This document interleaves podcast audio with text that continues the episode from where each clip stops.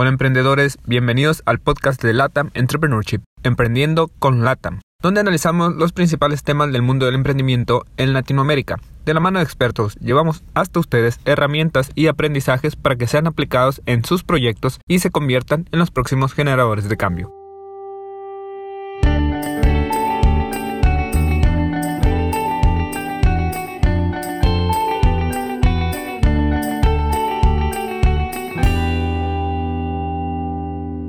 Hola emprendedores, les habla Gabriel Navarro. Bienvenidos a otro episodio de Emprendiendo con Latam. En esta ocasión tenemos como invitada a Brenda Villegas. Brenda lidera la iniciativa de Niñez y Juventud para Choca México, Centroamérica y el Caribe. También es cofundadora y directora de Conciencias Unidas, una asociación civil, y también forma parte de la red mundial de jóvenes Global Change Makers. También cuenta con estudios de licenciatura en Mercadotecnia y es maestra en innovación educativa para la sostenibilidad por la Universidad del Medio Ambiente. Entonces Brenda tiene una amplia experiencia en todo esto que es los agentes de cambio y es el tema que hoy vamos a platicar con ella, un poco de su historia y su experiencia dentro de, de Ashoka. Así que bienvenida Brenda. Hola, hola, muchas gracias Gabriel por la invitación y gracias a todas las personas que nos están escuchando hoy. Estoy muy emocionada de estar acá y poder platicar un poquito de mí, un poquito de lo que me ha tocado vivir, de los caminitos que me ha tocado recorrer y también de lo que podamos aprender juntos. Perfecto. Oye, bueno, antes de iniciar me gustaría hacerte una pregunta para estar todos en sintonía. ¿Qué es un agente de cambio? Súper, me encanta, me encanta entrar desde el inicio reconociendo y entendiendo los conceptos que vamos a estar manejando. Claro. Entonces, aquí me encantaría un poquito hacer un ejercicio con las personas que nos están escuchando. Em, cuando escuchan eh, justo esta palabra, agente de cambio, ¿qué es lo que se les viene? Si tuvieran que pensar en una persona que para ustedes es un agente de cambio, ¿quién aparece en tu imaginación, en tu mente? Aquí pueden ser tal vez grandes personalidades internacionales que para ti son perfiles inspiradores, ejemplares, o puede ser también alguna persona de tu contexto cercano, de tu familia, y eso tiene que ver justo con la definición que desde la organización en la que colaboro, Ashoka, eh, nosotros definimos así a un agente de cambio como cualquiera, cualquier persona que tenga la habilidad de reconocer el poder que tiene en sí mismo, en sí misma, para poder tener un impacto positivo en su contexto, en su entorno, y poder cambiar las cosas hacia el bien común, para nosotros es un agente de cambio. Y cuando decimos cualquiera, nos referimos a que puede ser un padre, un ma, una madre, un enfermero más en los contextos de ahorita, puede ser cualquier vecino que esté cerca de ti, eh, un maestro. Aquí la idea es que nosotros podamos reconocer que en cada uno de nosotros y de nosotras está el potencial de contribuir en la sociedad y en el medio ambiente para causar impactos positivos. Entonces, un poquito esa sería eh, la definición que le damos a la agencia de cambio y de manera personal, a mí me gusta mucho una reflexión del fundador de Ashoka que se llama Bill Drayton. Él acuñó el término de emprendimiento social y desde ahí ha avanzado mucho la innovación social y la agencia de cambio. Y él dice que la agencia de cambio es poder poner el respeto y el amor en acción. Y yo creo que para mí esa es una de las mejores formas de describir la agencia de cambio. Excelente, bueno, creo que fue una definición bastante amplia y creo que quedó bastante claro, al menos para mí, y espero que igual para la audiencia. La verdad es que, sin duda, como bien lo decía, son, son momentos de difíciles, de mucho cambio, vaya, eh, donde pues de repente entramos a una nueva normalidad, cambiamos todas nuestras rutinas, desde estar en tu casa, ir al supermercado, cosas que realmente hacíamos a lo mejor de, rutina de manera automática ya y de repente tener que entrar a, una nueva normalidad, pues creo que los agentes de cambio todavía resaltan más de lo que ya lo venían haciendo desde antes, ¿no? Entonces por eso me, se me prendió el foquito y dije, la tengo que invitar aquí a que nos platique un poquito qué es un agente de cambio y también desde tu experiencia, pues primero, ¿cómo surge tu pasión, Brenda, por desarrollar agentes de cambio y por desarrollarte a ti como un agente de cambio? Claro, pues aquí igual me gustaría decir em, que yo soy del norte de México, soy del estado de Sonora y en Sonora soy de una comunidad eh, pequeña, parte de los ocho pueblos yaquis, de una comunidad indígena que se llama Cocorit. Y ahí a mí me tocó crecer eh, y vivir acompañada de mi abuelo, de mi mamá, de mis tíos, tías, y yo vivía la libertad, ¿no?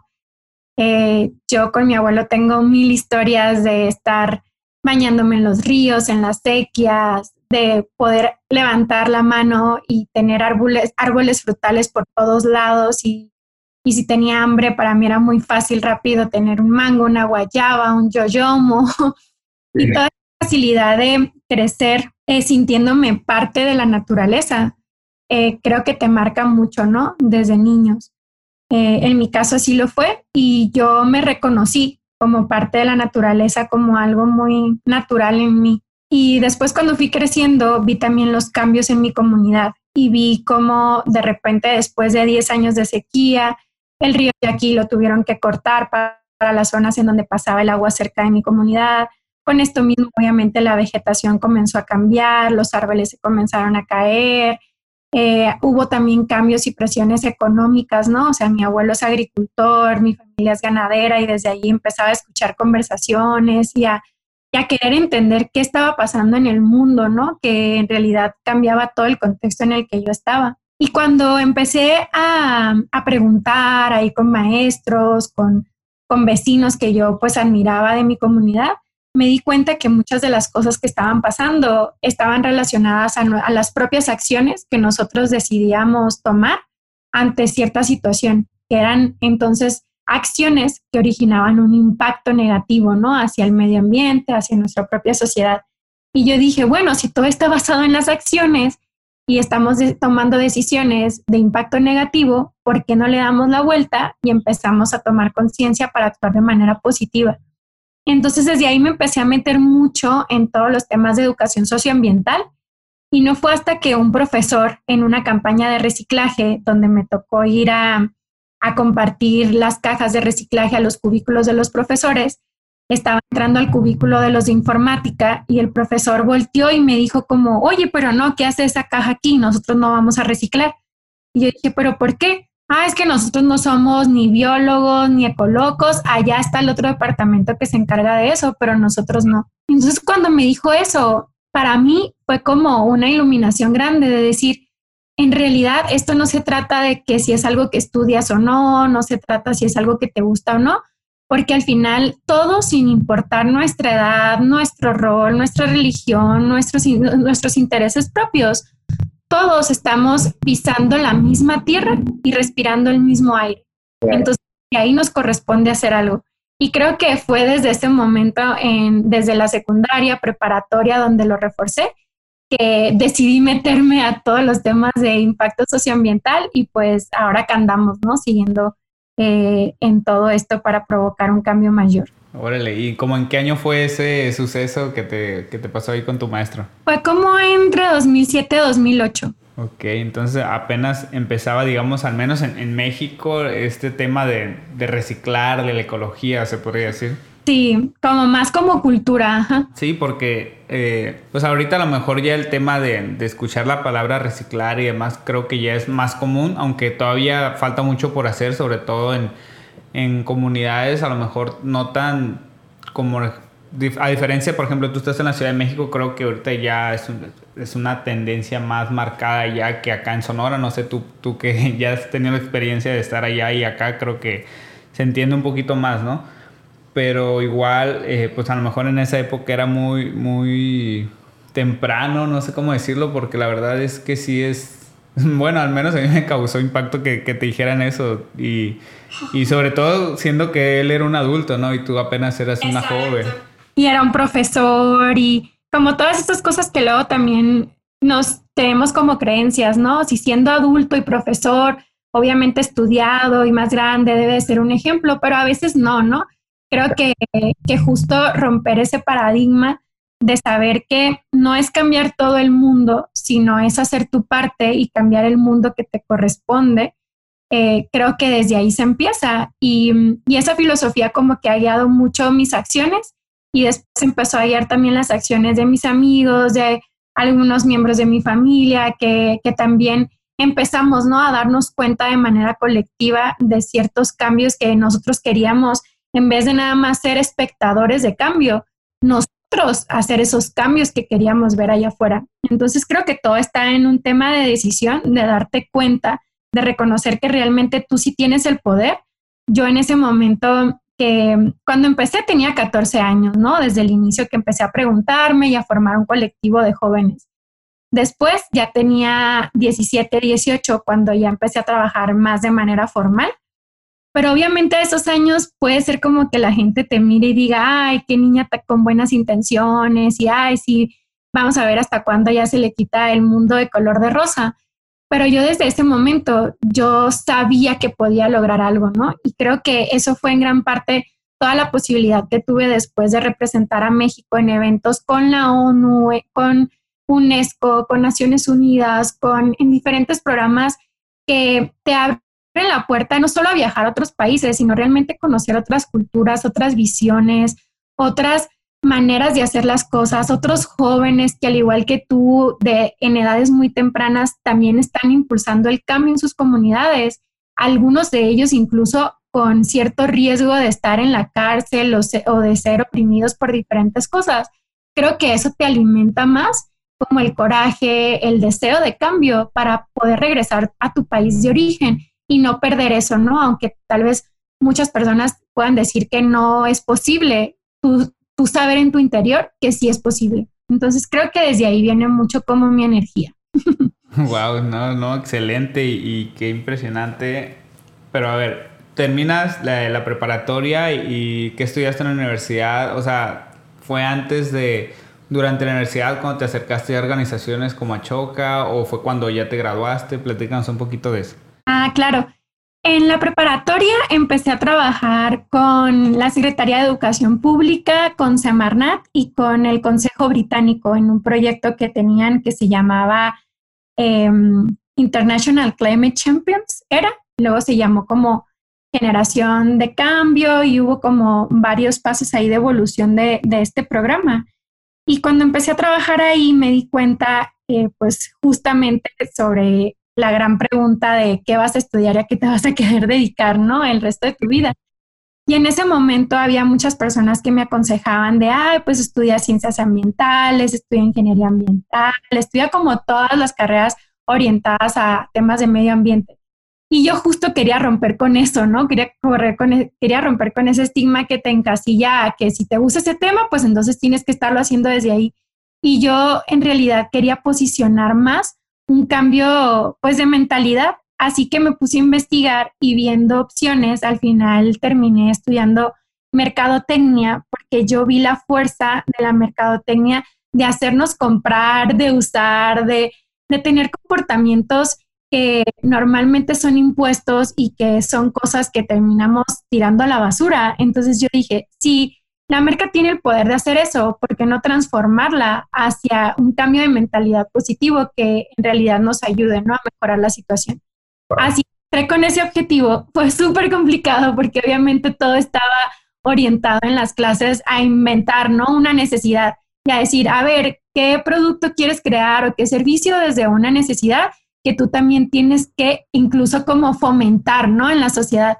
Y yo siempre decía, bueno, pero ¿para qué inventar una necesidad cuando ya hay grandes problemas sociales allá afuera que podríamos nosotros estar ideando algo para solucionarlo, ¿no? Entonces todo siempre fue desde ahí, fue muy interesante y, creo que si alguno de mis compañeros me llegara a escuchar ahorita, como podría confirmar, ¿no? Que yo siempre era la que le decía, no, ya va a empezar otra vez con su, con su de, cómo usar la merca para otro tipo de cosas. Entonces, la verdad es que sí fue como algo complicado, pero se lograron grandes cosas. Yo al final pude orientar mis trabajos siempre hacia organizaciones sin fines de lucro. Entonces estuve trabajando para Pongiola, que era un centro de reciclaje que está en Ciudad Obregón. Estuve trabajando en toda la creación de un vivero eh, como tipo laboratorio ambiental transversal para toda mi universidad y todos mis proyectos finales, mis trabajos finales, las campañas publicitarias, todo lo que tenía que diseñar, todo lo enfocaba hacia estos proyectos. Entonces me ayudaba mucho si tenía que seleccionar alguna empresa, pues me enfocaba en una empresa de fertilizantes orgánicos, o sea, todo estaba alrededor. Así que ese es un consejo también, si para, en, en este podcast hay chicos, chicas estudiando su universidad al mismo tiempo están trabajando con proyectos de impacto, la mejor manera de poder tener un impacto más fuerte es que tú puedas saber integrar las actividades que haces. Así que si estás estudiando y tienes un proyecto, enfoca que tus estudios puedan responder a los retos que estás enfrentando en tu proyecto, porque entre más empieces a entrelazar eh, lo que haces, pues vas a tener mayor tiempo, energía y entusiasmo para que eso tenga pues un mayor fruto.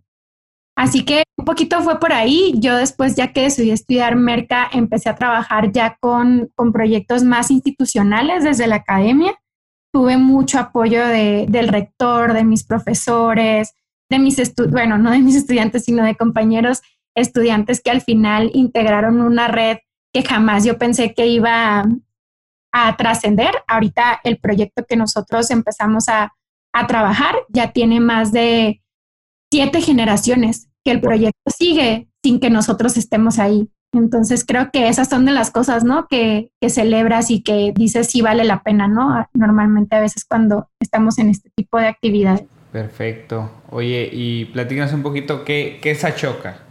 ¿Qué es Ashoka? Eh, Ashoka es una organización sin fin de lucro que 40 años impulsando el emprendimiento, la innovación social y eh, la agencia de cambio.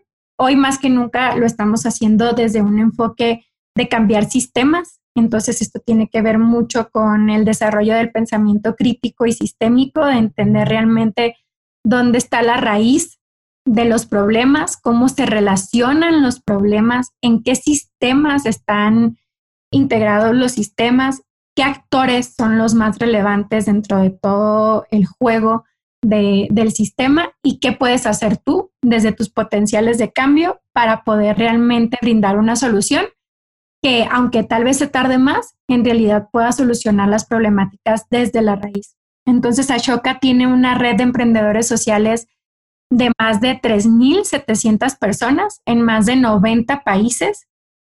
Y Ashoka ha entendido que impulsar el emprendimiento social es de las mejores formas para poder tener proyectos de alto impacto que trasciendan en el tiempo y que sean obviamente sostenibles y también se ha dado cuenta de que para lograr este tipo de personas con este nivel de emprendimientos sociales, necesitamos empezar desde los niños, niñas y jóvenes a fomentar nuevas habilidades. Y eso es lo que yo hago en Ashoka. Yo me encargo de posicionar las habilidades transformadoras, que son las habilidades críticas para liderar cambios con escuelas, universidades, con organizaciones y programas de educación no formal para poder impulsar una nueva generación de agentes de cambio.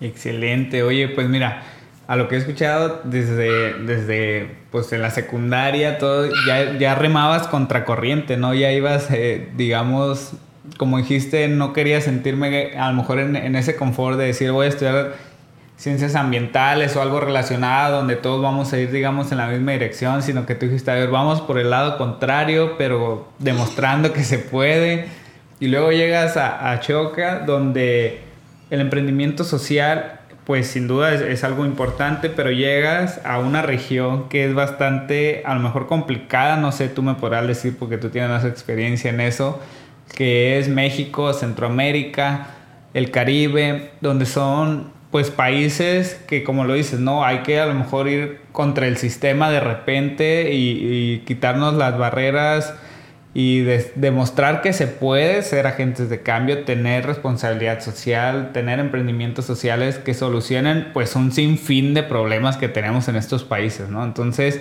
y, qué padre también, como lo dices, desde la juventud, desde la niñez, entrar con escuelas y ver de qué manera pues pueden apoyar y de qué manera puedes fomentar el emprendimiento social desde que uno es niño. Yo creo que eso es fabuloso. ¿Cuáles son los principales retos a los que te has enfrentado o que has visto cuando te acercas a estas escuelas? Súper, pues coincido contigo. Muchas gracias por también por esa retroalimentación y reflexión, porque mm, sí hay varios retos, ¿no? Cuando trabajamos desde el sector social por impulsar un, una nueva visión, ¿no? De cómo hacer las cosas. Eh, en particular, yo después de que estuve eh, trabajando en todos los proyectos desde la licenciatura, me di cuenta que mi pasión estaba en los temas educativos y por eso estudié la maestría en innovación educativa para la sostenibilidad en la Universidad del Medio Ambiente. Y ahí empecé a entender, ¿no? También que todo esto que estamos viviendo, pues viene de un proceso histórico, de de ciclos en la humanidad que, que pues ya un poquito desde la empatía también entendiendo los sistemas en los que estamos, pues a veces es como que puedes calmar más la frustración o puedes tener, diseñar o codiseñar diferentes estrategias para poder trabajar con diferentes estilos de modelos educativos y sistemas de aprendizaje.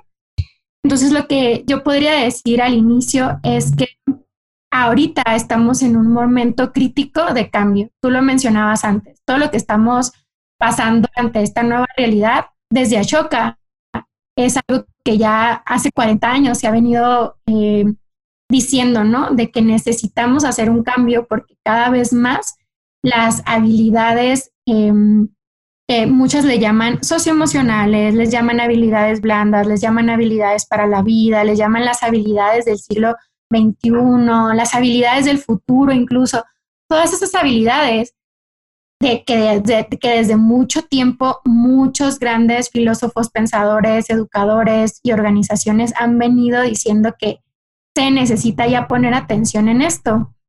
Eh, ahorita ya las escuelas y las universidades están diciendo, oye, espérame, es verdad, ya no nada más me tengo que enfocar en esas habilidades para sobrevivir en el mercado porque es lo top o es lo nuevo, sino en realidad debo de fomentar estas habilidades porque ya me estoy dando cuenta que ante la nueva desigualdad del mundo, estas habilidades son las que van a lograr que mis estudiantes, que las nuevas generaciones puedan enfrentar los retos de incertidumbre y de cambios acelerados.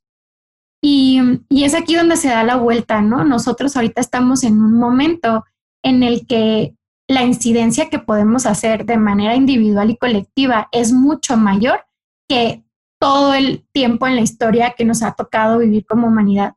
Porque antes los cambios, pues siempre han estado, los cambios siempre los hemos vivido, pero normalmente eran más organizados por grandes círculos de poder, tanto económicos, intelectuales, científicos, y la sociedad, la mayoría, nos teníamos que adaptar a esos cambios.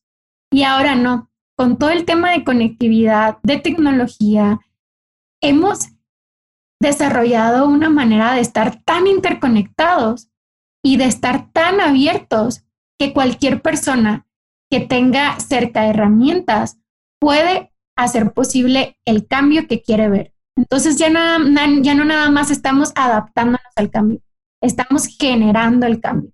Y no es una decisión que tú haces, ¿no? Ahorita con los cambios acelerados, tú no puedes decir, ay, no, yo no quiero ser parte del cambio aunque tú no quieras, te va a arrastrar. El cambio nos está arrastrando a todos y lo estamos viviendo ahorita. Hay muchas personas que hemos tenido que repensar la manera de cómo consumimos, de cómo nos movilizamos, de cómo nos comunicamos, porque de cómo aprendemos principalmente. Y todo esto nos lleva a tener nuevas habilidades y a ejercitar nuevas habilidades que antes no estaban consideradas como las habilidades principales eh, en las escuelas.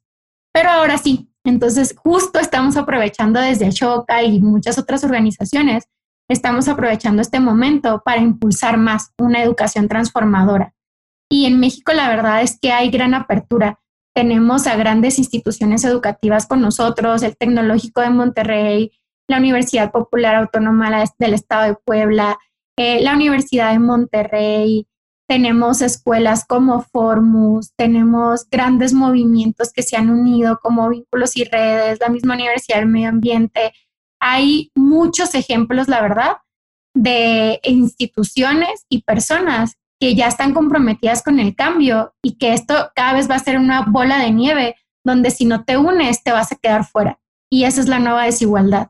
Ya no es nada más la desigualdad económica, sino la desigualdad en habilidades que te permitan ser generadores de cambios positivos. Wow, sin duda, totalmente de acuerdo. Creo que también desde muchos puntos de vista, sin duda creo que lo, emocional, como bien lo dices, es algo que se viene desde años atrás, pero que muchos veníamos ignorando. De repente viene todo el cambio por un virus que a lo mejor dices, ¿qué tiene que ver el virus con, con todos los cambios que generó? Pues ya vimos que sí, por lo mismo que tú comentabas, ¿no? Estamos muy interconectados, el mundo ya está muy globalizado y golpearle a un país como China, eh, pues ya vimos todo el impacto que generó, se convirtió en una pandemia y transformó cientos de giros eh, pues, comerciales, económicos, de educación. Vimos que las escuelas de repente los que no están adaptados, que no tenían ni idea cómo hacer educación en línea, tuvieron que adaptarse en muy poco tiempo. Hubo un desastre, al menos aquí en México fue fue todo un caos, pero pues como tú lo dijiste también, eh, se convirtió en una bola de nieve y los que no se sumen pues van a quedar fuera y qué interesante verlo desde ese punto de vista que será la nueva desigualdad, ¿no? Entonces, totalmente de acuerdo y qué bueno que eh, pues Ashoka, por ejemplo, que, se esté sumando a esto y sobre todo en países como México, países de Centroamérica, que a lo mejor no somos países de primer mundo y no se tienen los recursos, los gobiernos para poder implementarlo en todas las comunidades, que haya organizaciones así, pues claro que, que es bueno y para todos, ¿no? Entonces, qué padre que tú estés liderando al menos esa parte de niñez, de juventud y fomentando la educación, se me hace que es algo muy alentador para, para los jóvenes porque de repente vemos eh, noticias muy malas en el país y escuchar estas noticias pues te hace tener un poquito de esperanza. Sí, totalmente. Y creo que ahí también tiene que ver con el espíritu del contexto y de la cultura que en este caso desde Ashoka en las oficinas de México, Centroamérica y el Caribe nos toca también vivir, ¿no? Que a mí me llena mucho, como en el caso de República Dominicana, que aunque todavía están en proceso de formación del ecosistema de impacto, y todavía el emprendimiento social pues no está en gran avance. La gente, las ganas, el entusiasmo, la apertura, creo que hay un valor súper fuerte en el sentido de contribución que tenemos como sociedad y en México también, ¿no? Aquí, al ser un país más grande, también vemos como diferentes realidades y que justo están en un proceso, ¿no? De cambio. Lo que yo quería resaltar acerca de tu reflexión es que desde las oficinas de Ashoka México, Centroamérica y el Caribe, a pesar de grandes retos que hay por avanzar en el sector social, este tipo de temas, más en temas de financiamiento, de poder hacer sostenible, ¿no? Eh, todos estos proyectos. Creo que de donde más nos enriquecemos es de la apertura, la disponibilidad, la disposición, mejor dicho, y el entusiasmo de la gente, ¿no? de República Dominicana como en México, que en la Ciudad de México ya hay un gran avance, pero incluso, por ejemplo, hablando de Sonora, todo lo que también se ha creado, los eventos que se han hecho, los casos que se han impulsado. Nosotros cada vez más tenemos aplicaciones de Sonora, por ejemplo, está creciendo mucho el ecosistema en Puebla, en Yucatán. Entonces, ver estas luces como espacios de esperanza, como tú bien decías, nos inyectan, ¿no? Para saber que vale la pena y seguir yendo por más. Ahorita justo estamos también avanzando en una estrategia que se llama Millones de Agentes de Cambio y lo hemos llevado para Centroamérica. Estamos ahorita con una prioridad de encontrar emprendedores sociales en Nicaragua y en Honduras. Trabajamos muy cerca de Guatemala, estamos impulsando nuevas alianzas con Costa Rica, pero aún así en este tipo de contextos de violencia, de inseguridad que pues vivimos en varios estados de México y en varios países de Centroamérica y el Caribe, nunca falta la historia de una persona que está ahí queriendo hacer la diferencia. Y eso es lo más importante. Para Choca el difundir estas historias, el conectar a estas personas y el apoyarlas económicamente y también con recursos y metodologías, eso es como nuestra misión para eso estamos, para poder reconocerlos. Así que si hay alguien acá que está escuchando, se reconoce como emprendedor o emprendedora social o se reconoce como joven agente de cambio, búsquenos. En internet, pueden poner México, Ashoka, les va a aparecer nuestra página web, pueden poner millones de agentes de cambio y les va a aparecer toda nuestra, nuestra estrategia de activación de ecosistemas. Así que esperamos que muchos que los que están acá escuchando puedan empezar a preguntarse, ¿no? ¿Qué estoy haciendo yo para contribuir ante esta nueva realidad? Y si ya estoy haciendo algo, ¿cómo me estoy conectando con otros para no hacerlo solo o sola? Para hacerlo de manera conjunta y poder lograr em, un cambio transformacional de manera colaborativa. Perfecto, excelente, excelente Brenda. Y pues estoy seguro que así será y espero que muchos que nos escuchen pues puedan aprovechar estas herramientas, incluso pues nos escuchan muchas personas de Nicaragua porque eh, LATAM Entrepreneurship, que es la organización para la que estamos grabando este podcast, surge precisamente de, Centroamérica, de los, sus fundadores son de Nicaragua, de Guatemala, de El Salvador, entonces hay mucha audiencia por ahí, entonces yo creo que estas herramientas les pueden servir a ellos bastante. Oye Brenda, y eres fundadora también de una asociación civil llamada Conciencias Unidas. Platícanos un poquito qué es. Ah, justo Conciencias Unidas es como toda la evolución que tuvo los proyectos que empezamos a hacer desde la secundaria con algunos amigos, que empezó como un grupo informal de jóvenes, luego como un colectivo y luego ya pasamos a ser una ACE. Y lo que promovemos desde ahí es impulsar igual una educación socioambiental para niños, niñas y jóvenes, enfocados mucho en recuperar sus talentos y habilidades para que puedan desarrollar propuestas de, de impacto positivo en sus entornos y así tengan experiencias previas de generación de impacto que les pueda ayudar a tomar la mejor decisión para el momento en que quieren decidir qué carrera no quieren estudiar. Entonces nos centramos mucho en trabajar con secundarias, prepas y, y más que nada con jóvenes de primer grado de universidad para que en realidad puedan saber que cuando deciden qué estudiar no es nada más eh, qué es lo que me va a dejar más dinero o en dónde es donde hay más trabajo, sino qué carrera me va a dar las mejores herramientas para poder solucionar la problemática socioambiental que más me apasiona. Entonces, trabajamos mucho en ese sentido. Excelente, excelente. Qué buena iniciativa también. Oye, ¿y cómo podemos convertirnos en agentes de cambio? ¿Qué pudiéramos hacer? A lo mejor, ¿cuáles serían las primeras acciones? No sé, ¿existe alguna fórmula? Platícanos ahí un poquito. pues no es como una fórmula, pero sí tenemos desde Ashoka cuatro habilidades que son esenciales para que tú puedas reconocerte y activarte como un agente de cambio. Y tenemos también como un pequeño eh, apartado de consejos también para qué tomar en cuenta cuando decides innovar y emprender con impacto. Así que les cuento primero las cuatro habilidades, tomen nota. la primera habilidad es la empatía y esta tiene que ver con entender los pensamientos y perspectivas del otro. No es solamente ponerte en el lugar del otro, porque es muy, muy difícil y el lugar del otro muchas veces eh, nunca lo vamos a poder llegar a vivir tal cual, pero sí podemos abrirnos a entenderlo y a que con esa nueva visión del mundo de otra persona podamos enriquecer nuestro propio mundo y, ese, y esas perspectivas las tomemos para guiar nuestras acciones. Entonces, cuando tú ves una problemática socioambiental, no partes de decir, ah, mira, aquí hay un problema, ah, seguro que esto va a ser la solución, ah, vamos a hacerlo, y empiezas a hacerlo.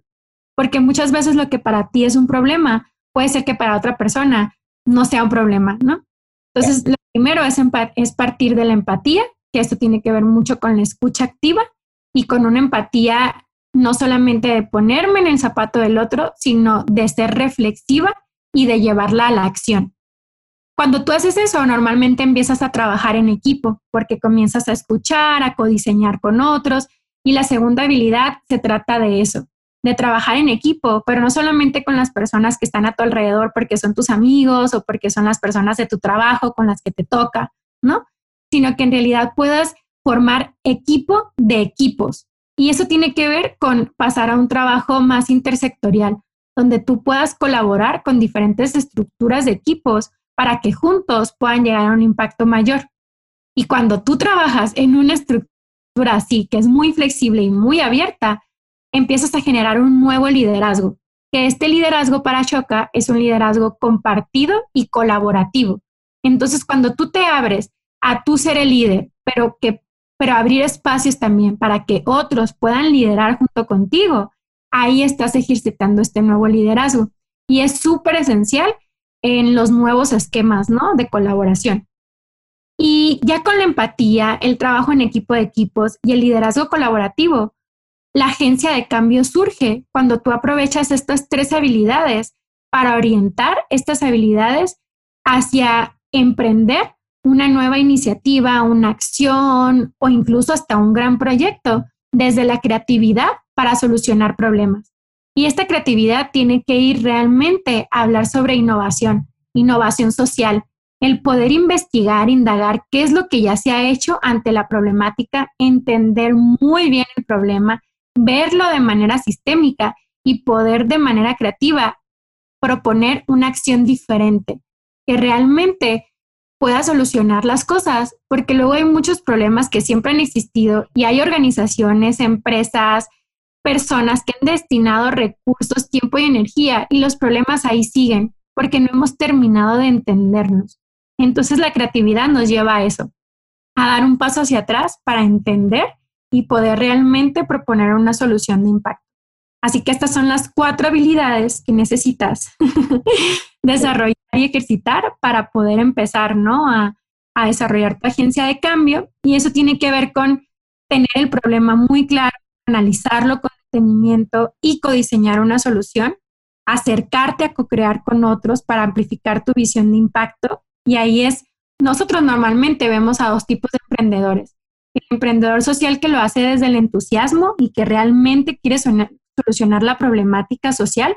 Entonces, más su energía está más enfocada en siempre estar atento en el problema para que desde entender el problema pueda estar interactuando con su, su solución.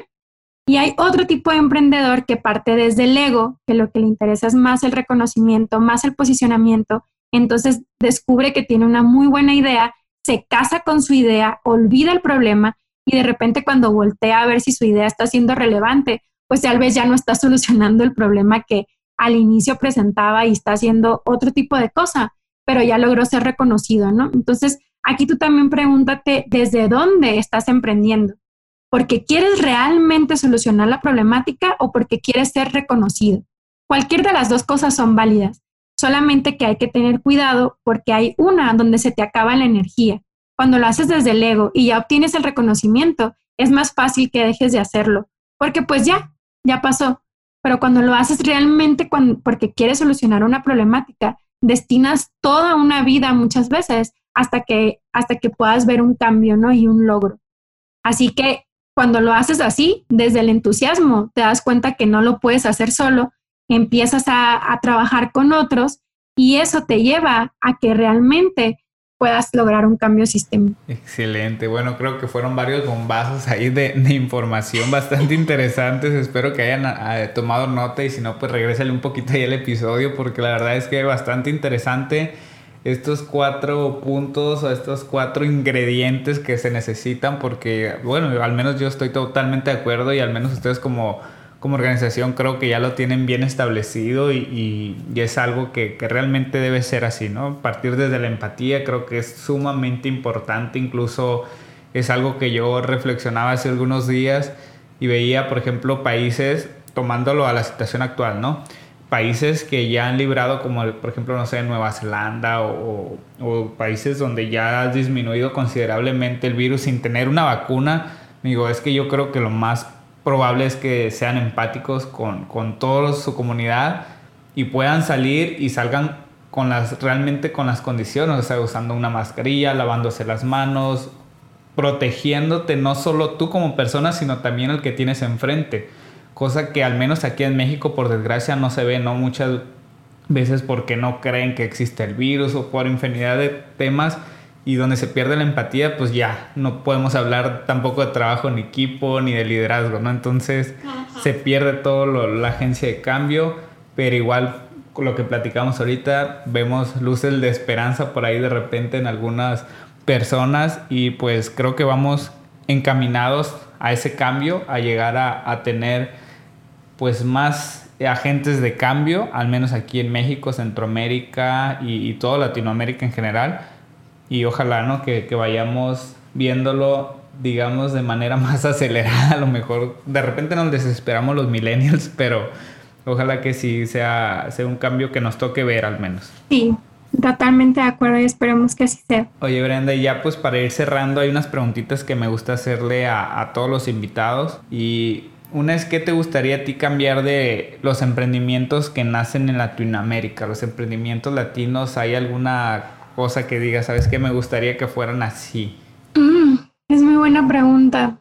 Yo creo que de los emprendimientos sociales que conozco de Latinoamérica, hay muchas veces que seguimos llevando un poquito de lo que nos pasó a nosotros, ¿no? Históricamente, y hablo acerca de, de cómo fuimos colonizados y de cómo a veces esto nos impacta también a nosotros para creer que también desde este sentido de contribución podemos ir colonizando y llevando un mensaje desde un sentido o un nivel superior a otros lugares.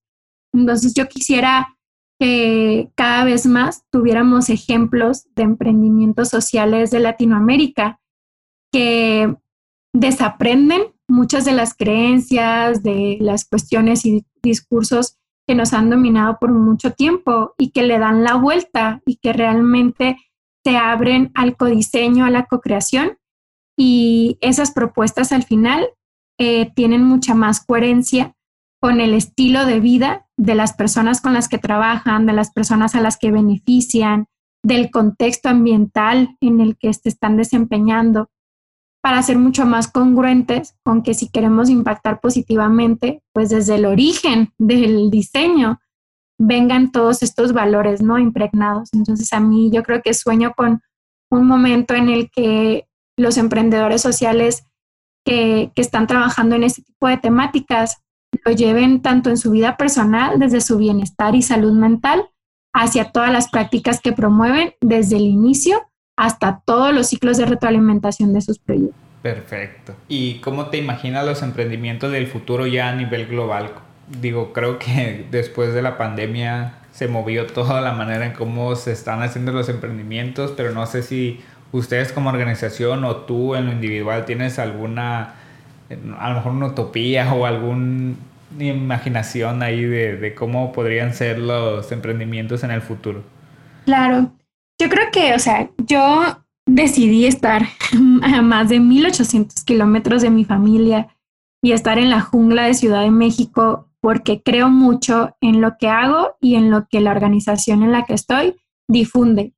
Entonces, para mí, el imaginar que los emprendimientos a nivel mundial tengan un impacto centrado en sociedad y en medio ambiente y puedan desde ahí generar nuevos sistemas o maneras diferentes en las que trabajamos, convivimos y estamos en los sistemas actuales. Creo que para mí esa es como la visión. Y yo creo que justo con lo que nos pasó hoy, nos podemos dar cuenta de todas las conexiones que tiene una sola acción el que tengamos un virus, cómo afecta económicamente, ambientalmente, en temas de salud, en temas de alimentación, o sea, al final está conectado y hasta que no nos demos cuenta de eso, no vamos a poder diseñar propuestas integrales y colaborativas. Y como ya nos dimos cuenta de esto, cada vez más se van a abrir fondos y oportunidades para proyectos que sean co-creados y que vengan de organizaciones, de la mano de academias, con el refuerzo de iniciativa privada, conectadas con iniciativas de gobierno. Y yo me imagino que los emprendimientos van a ir hacia allá, hacia ese trabajo intersectorial y colaborativo. Excelente, excelente. Sí, totalmente de acuerdo y ojalá así sea. ¿Y cuál es la característica que consideras más importante que todo emprendedor debería tener?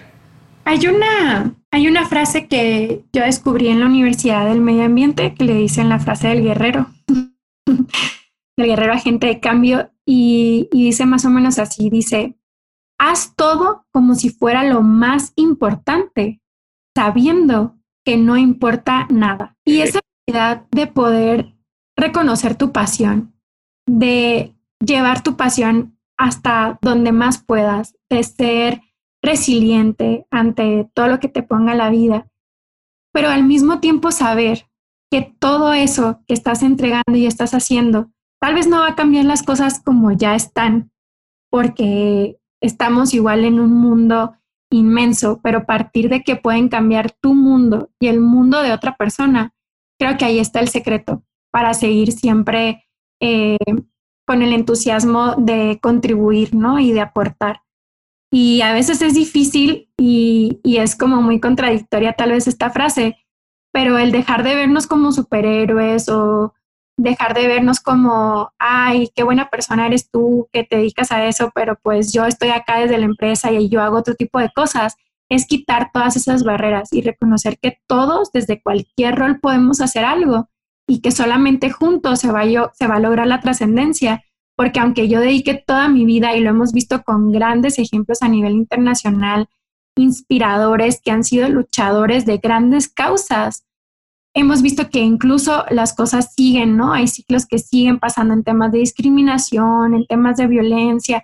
Entonces, no es ir tú por la vida caminando creyéndote que puedes salvar a los demás, sino cómo trabajar con los demás para juntos lograr ese cambio. Perfecto. Oye, pues ya por último, por favor, compártenos tus redes sociales y si tienes algunas públicas para donde te puedan seguir o cómo te pueden contactar a ti o a Choca.